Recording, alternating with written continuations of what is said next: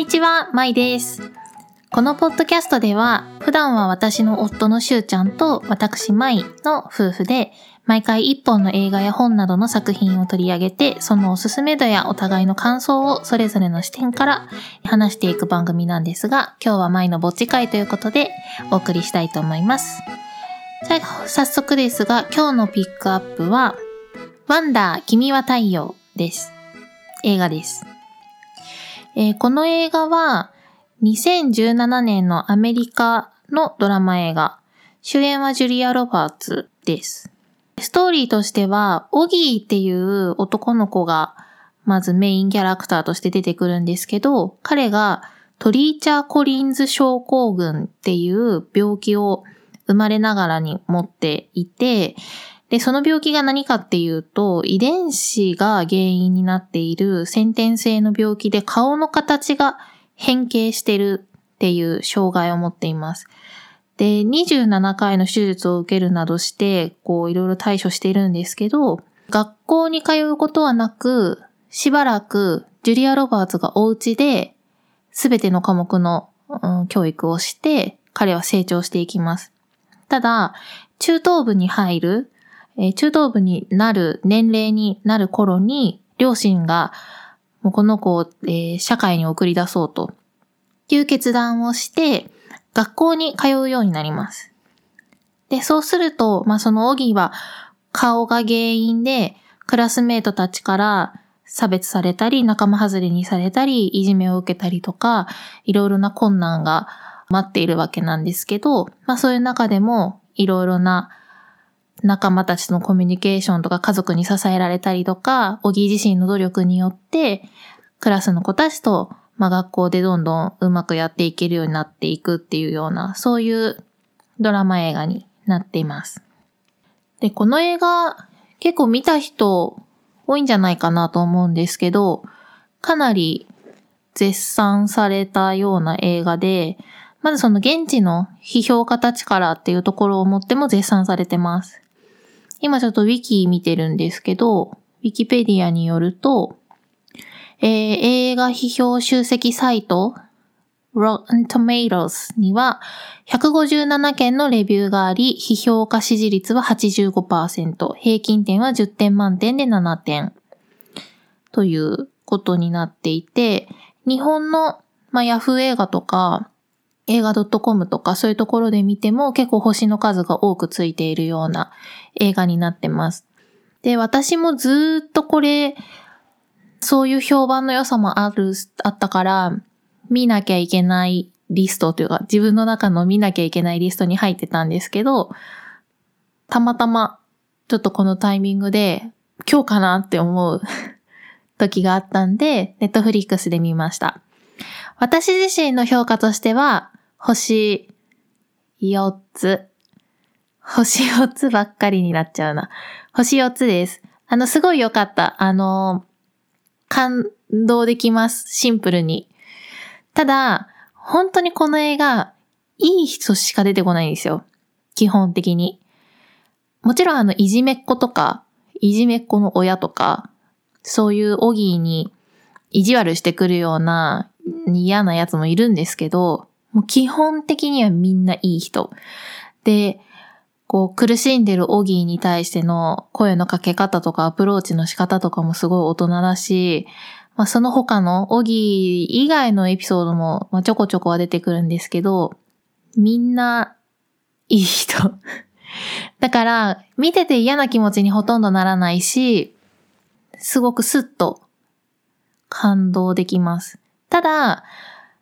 もあの、裏を返せば、リアリティはそんなにないかもしれないです。こんなにうまくいくみたいな気持ちになっちゃう人はなっちゃうと思います。実際、口コミとか見てても、そういう類の口コミもあります。なんかちょっとファンタジーすぎるみたいな。こんな風にうまくいくみたいな。っていうのはあるんですけど、現実社会の理不尽さとか、日々のいろいろ大変なこととかに疲れてる人とか、疲れてる時とかに、こういうまあ、ちょっとファンタジーかもしれないけど、いい人たちに溢れたハッピーな映画を見て、ああ、世界は悪くないかもしれないなとか、人って本当のところはいいところがいっぱいあるんだろうなとか、ちょっと希望を持てるような、現実の辛さを一旦置いといて、ハッピーな世界を垣間見て気持ちがちょっとスーッと楽になるような、そういう映画なんじゃないかなと思います。実際私も今、あなんでこのタイミングで見たかっていうのも、妊娠後期なんですけど今、ちょっと体調もメンタルも死んじゃった日があって、も何も考えずにこういう今の状況とか何も忘れて、何にも関係ないストーリーで、ただこう、何にも考えずに涙を流したいなみたいな、そういう気分だった時に、なんでですかねわかんないけど、ネットフリックスであなたへおすすめみたいな感じで出てきたんで、今かなって思って、それで見ました。そういうタイミングで見る映画としては、もうバッチリだと思います。で、私は今お話しした通り妊娠後期なんで、で、あの、初めての子供なんですよ。次、あの、生まれる子供が。で、お母さんになったことがないわけですよね。なったことがないというか、これから初めてなろうとしているっていう中で、想像上の親の視点で見ました。で、それで思ったことが大きく二つあって、一つ目が、こんなにいい親になれるかなっていうことでした。ジュリア・ロバーツがすごいお母さんなんですよ。あ、っていうか、演技もすごい良くて、彼女のお芝居はすごく評価が高かったらしいんですけど、この映画においても。お母さんがの、こう、子供に対しての真剣さと向き合う真摯さがずば抜けてすごい。あと、お父さんもいいです。このカップルのバランス、ちょっと、うちのシュート前にも若干似てるんですけど、お母さんがすごく結構こうストイックタイプで、真面目で、決意したことに対して、もう信念を曲げずに、ガーって進むタイプ。で、一方でお父さんは、すごいユーモアが溢れてて、めっちゃ抜け感あって、お母さんのそのこうメラメラしている横で、なんて言ったらいいんだろう。リラックスできる空気を醸し出す、明るくて、ファニーな感じのお父さん。でも、もちろんお父さんもいろいろきっと考えてるし、彼は彼の役割を家庭の中で、あの、すごい果たすんですけど、で、子供のことも、家庭のことをすごい大事にしてて、めちゃくちゃいい夫婦なんですけど、私は女性なのと、キャラクター的には、ジュリア・ロバーツ寄りのキャラクターなので、ジュリア・ロバーツを、に、まあ、自分を重ねると言ったら失礼、失礼というか、あれですけど、レベル違いですけど、見てたんですけど、いやー、お母さんってすごいなってすごい思っちゃって、なりたいな、なれるかなって思いました。例えば、あの、些細なことかもしれないんですけど、オギーが学校で嫌なことがあって、家でみんなで夕飯だっていう時に、食事に口をつけないで黙っていると。で、お母さんみんなすごいこう嫌な空気というか気まずい空気の中で他のメンバー食べ、カチャカチャ食べながら、オギーにお母さんが今日何があったのって聞くわけですよ。で、そしたらオギーがもう話したくないから、もうバーン机バーンってやって、別に何もないって言ってるじゃんみたいな感じでキャーキャー言って、しまいにはリビングをから駆け出して自分の部屋に走って逃げ込むんですよね。で、ジュリア・ロバーツとお父さんもその時一緒にいたかな忘れちゃったけど、まあ追いかけるわけですよ。で、そこでこう、暗い部屋でベッドでしくしく泣いているオギーに、どうしたの？ってもう一回言って、で、オギーはちょっとずつちょっとずつ話して、心をほぐしていくというか。で、最終的には一緒にベッドに入って、ニコニコしながらこう、暖かい夜を過ごすような流れになるんですけど、そういうワンシーンとっても、いや、すごいなって思うんですよ。絶対に逃げないっていうか、あ、親がね、子供から絶対に逃げない。私自身が誰かに対してそれだけ強く向き合ったことがあったかなって思い返すと、わかんないです、正直。というか、あの、親になったことがないので、自分がこう、教育者、相手が子供みたいな関係性で、ある意味自分にすごく影響力がある状態で、相手と向き合うっていうことは機会としてないので、それをこれからやるんだなっていう痺れる気持ちがあります。今まではその友達とか彼氏とか、まあ、夫とか、そういうある意味対等な立場の上で、かつすごい大事な人だったら、いろいろこじれちゃうことが二人の関係の中とか相手の状況の中にあった時に、なるべく寄り添って向き合ってあげるっていうことをやってきてるつもりですけど、ちょっとそれと種類が違うなっていう感じがするんですよね。こう起きる出来事がやっぱり子供だからちょっと想定外のこといっぱい起きるし。で、私自身が三姉妹なんですよ。で、家庭に男の子がいなかったんですね。お父さんしか男性がいなくて、まあその人ももちろん大人の男性だし、男の子がいなかったから、男の子のお母さんになるって、かなり想像できないっていうか、あの、身近で見てきたことがない事象なんですけど、男の子のお母さんにいろいろ聞くと、私がやっぱり通ってこなかったいろんな珍事件とかをお母さんは対処してるんですよ。まあ、例えば、うちのしゅうちゃんのちっちゃい時の話聞いてたら、近所に花が咲いてて、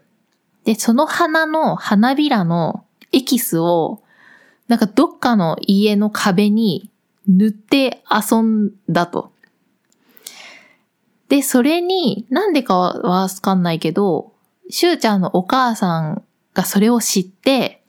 もうめちゃくちゃびっくりして、で、まあそのお家に謝りに行ったのかなで、しゅうちゃんは子供だから、家の壁がその家のものだっていう風な認識が薄いんですよ。なん、わかります？この公園の石垣とか、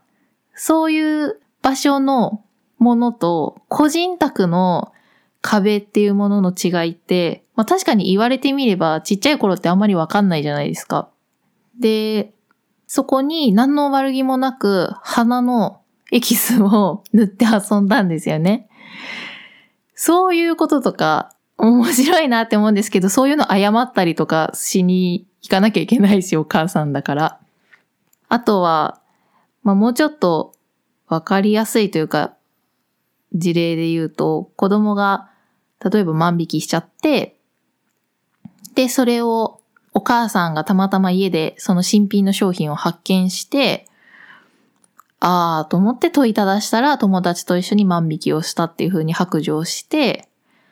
お母さんと一緒に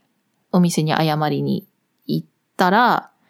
お店の人がお袋さんをこんな風に悲しませたり謝らせたりしちゃダメだっていう風にお店の人が言った上で許してくれたっていうエピソードを私の友人のあの男の子を持ってるお母さんが教えてくれたりとか、そういう話聞いても、あ、そういうことするんだなって思ったりとか、そういうこれから待ち受ける自分が向き合わ、向き合うことになるであろう様々な予期しないことに、もうガチで向き合って絶対逃げずにその子のことから逃げずにやっていくんだなっていうことをジュリア・ロバーツを見ながらとっても感じました。で、またジュリア・ロバーツがすごいいいお母さんだから、ああ、レベルが高いと思って、頑張ろうって思いました。もう一個思ったことは、私、子供を学校に入れることにすごいビビってるんですよ、今。特に小学校、中学校あたり。で、なんでかっていうと、私自分の小学校、中学校時代を振り返った時に、あんまり楽しくなかったなって思ってるんです。ただ、当時の自分はそんな風に思ってなかったし、なんなら楽しいって思ってたと思う。だし、親も楽しんで通ってるって思ってたと思う。友達もたくさんいたと思うし、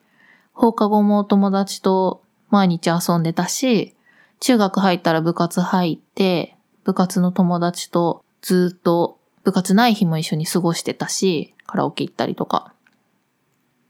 別に何も困ってない日々を過ごしてたと思います。でも、振り返ってみると、ものすごい周りに合わせることに自分のエネルギーを超使って無理してたな、あの頃はって思います。具体的に言うと、例えば、小学校高学年の時に、私、クラスの人気者の女の子のグループに片足突っ込んでたんですよ。で、その子たち、人気だった子たちは、すごいこう、変顔をするのが好きで、受け取る、えっ、ー、と、笑いを取るのが上手で、勉強苦手で、足が速くて、快活なタイプの子たちでした。で、一方で私は学級委員タイプで、勉強がその当時は学年の中でも結構できる方で、足が遅くて、変顔が恥ずかしくてできない、怖い、苦手っていうタイプで、真逆に近かったんですよね。でも、その子たちとに嫌われたくないし、その子たちのグループの一員でいたかったから、家の鏡の前で頑張って変顔の練習したりとか、その子たちに対して、例えばテストの頃には、ありがちな話ですけど、テスト勉強全然してないよみたいなふりをしたりとか、そういうあなたたちと同じ種類の人間ですっていうことをすごく頑張って努めていたなって今思うと思います。で、そうしてないと不安っていう方のエネルギーが強くて、純粋に楽しいっていうことよりも、日々焦りとか不安があった気がする気がします。自分自身をそのままさらけ出して楽しんでたっていうことではなかったですね。中学入っても結構似てたかな。違うグループでしたけど、結局こう、なんかやっぱりこう変顔が得意で、開放的で自由な感じのする子たちと一緒にいたから、なんか意図的に口も悪くなったし、口が悪いっていうのは、うち家の教育上結構言葉遣いが厳しかったんですけど、そういう話し方してると、ちょっとこう、馴染めない気がして、やべえとか クソなんとかとか、そういう言葉を友達の前でだけ使うような癖をつけたりとかしてました。あの頃って、勉強ができることって、友達の中で言ったら何のポイント加算にもならなくて、逆にマイナス点だったと認識してたんですよね。で、モテる子とか人気な子は足が速い子で、何なんですかね、あの法則。50メーター走速いとモテるっていう永遠の法則だったし、先生からはすごい好かれてましたけど、聞き分け良くて勉強もできたし、なんか大人の言うことをあんまり反抗しなかったから。けど、そういう一面も友達からは別に求められてないし、高学、小学校高学年から先になっていくと、だんだんなんか、先生って、ダサい存在になっていくっていうか、なんて言うんですか？こう、言うことを聞聞かない存在になっていくじゃないですか。だったし、私は全然こう、クラスとか学年の中で、友達の中からは、注目されてない。注目されたいって思ってたのかな？わかんないけど。でも、こう、いわゆる人気者というか、好かれる、好かれるキャラクターではないっていう自己認識だったんで、そこにいかに近づくかっていうことに、すごく躍起になってた時代でした。高校以降は、あの、受験して、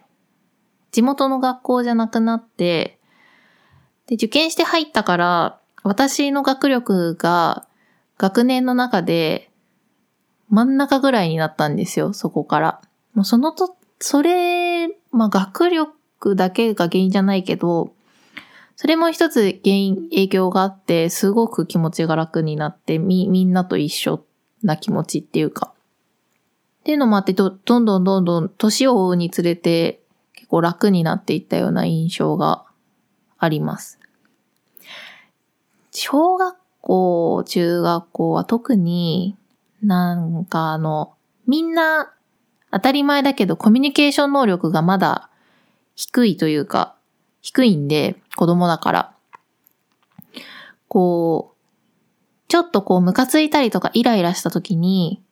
自分がなぜそのイライラしてるのかの言語化も、えとか、い理由が自分でよく認識できてないし、言語化できてないし、発散の仕方もわからないから、全く意味のわからない行動とかに出ちゃうじゃないですか。で、それによって、誰か友達を傷つけたり、自分が傷ついたりとかして、事態が全然よくわからない方向に向かって、なん、何の意味もなく、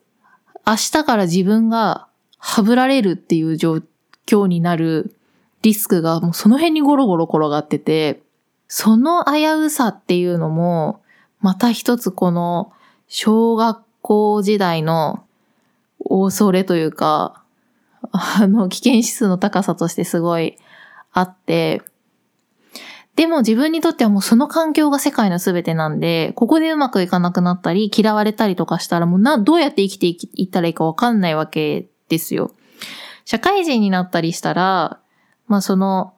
コミュニティが水が合わなかったら、そこを抜け出す手法っていろいろあると思うんですけど、小学校時代の自分の気持ちとかまあ実態からしてみたらもうそこが本当に世界の全てだから、この子たちとどう付き合っていくかっていうことが人生の全てと、全てと言えるじゃないですか。なんであのプレッシャーとストレスは相当なものだったと思うんですよね。自分の体験として。だから、この映画を見てて、オギーは、その顔のことがあるから、みんなからいじめられたりとかするけど、私から見てたらこれはオギーじゃなくても誰にでも起こり得ることだなって思ったし、オギーという存在が、み、みんなからしたら、みんな、クラスメ、オギーのクラスメイトからしたら、オギーという存在がいてくれれば、自分ははぶられるリスクが減るから、その状態を担保しようっていう力が働くわけじゃないですか。だから、まあそういう分かりやすいその対象物がいたときに、そういう圧力がかかりやすいですけど、でも、オギーが、まあ、映画の中でもどんどんこう、みんなに受け入れられるようになっていた後に、じゃあ、このままみんながハッピーに超仲良しなのかって言ったら、もしかしたら、この次また違う子が、はぶられるかもしれないし、学校ってそういう、誰がどういう扱いを受けることになるか、もう、神の味噌汁っていうか、ちょっとのピースのハマりの具合で、日々状況が変わってしまう場所なんで、その恐ろしさをすごい思います。ああ、そこに自分の子供を入れて、ああ、そういう戦いが待っているのかもしれないなーって。いや、もしかしたら何もそういう悩みなく超ハッピーになんか生涯の友達作って楽しめるかもしれないし、それを望みますけど、望みますけどね。でも、難しい場所です、学校っていうのは。っていうふうに私は感じてます。だから、あ、自分がこれからそういう、自分の子供にはそういう時間がこれから待ってるんだなっていうことを映画を見て改めて感じて、ほうって思いました。この二つかな大きな感想としては。あ、あと、もう一個、あ、最後にお伝えしようと思うんですけど、この映画って格言がいくつか出てくるんですよ。格言を教える授業があって、そのシーンが何回か出てくるんですけど、先生が今日の格言を紹介して、で、その格言に関わるような自分のエピソードを生徒に当てて話させるっていうようなシーンがいくつか出てくるんですけど、結構いい格言が出てくるんですよ。正しいことより親切なことをしろとか。私が一番印象に残った格言を紹介して終わりたいと思います。相手をいたわれ、相手も戦っている。相手のことをよく知りたかったら方法は一つ。よく見ること。いい言葉じゃないです？すごいお気に入りの一言になりました。では今日はここで終わりにしたいと思います。シューマイラジオへの感想、取り上げてほしいテーマなどはツイッターでハッシュタグシューマイラジオでぜひお寄せください。あと、私たちのツイッターでは、二人が各々の日常や、ポッドキャスト内で話せなかったことなどを気ままにつぶやいています。ぜひフォローしてください。ではまた次回お会いしましょう。バイバイ。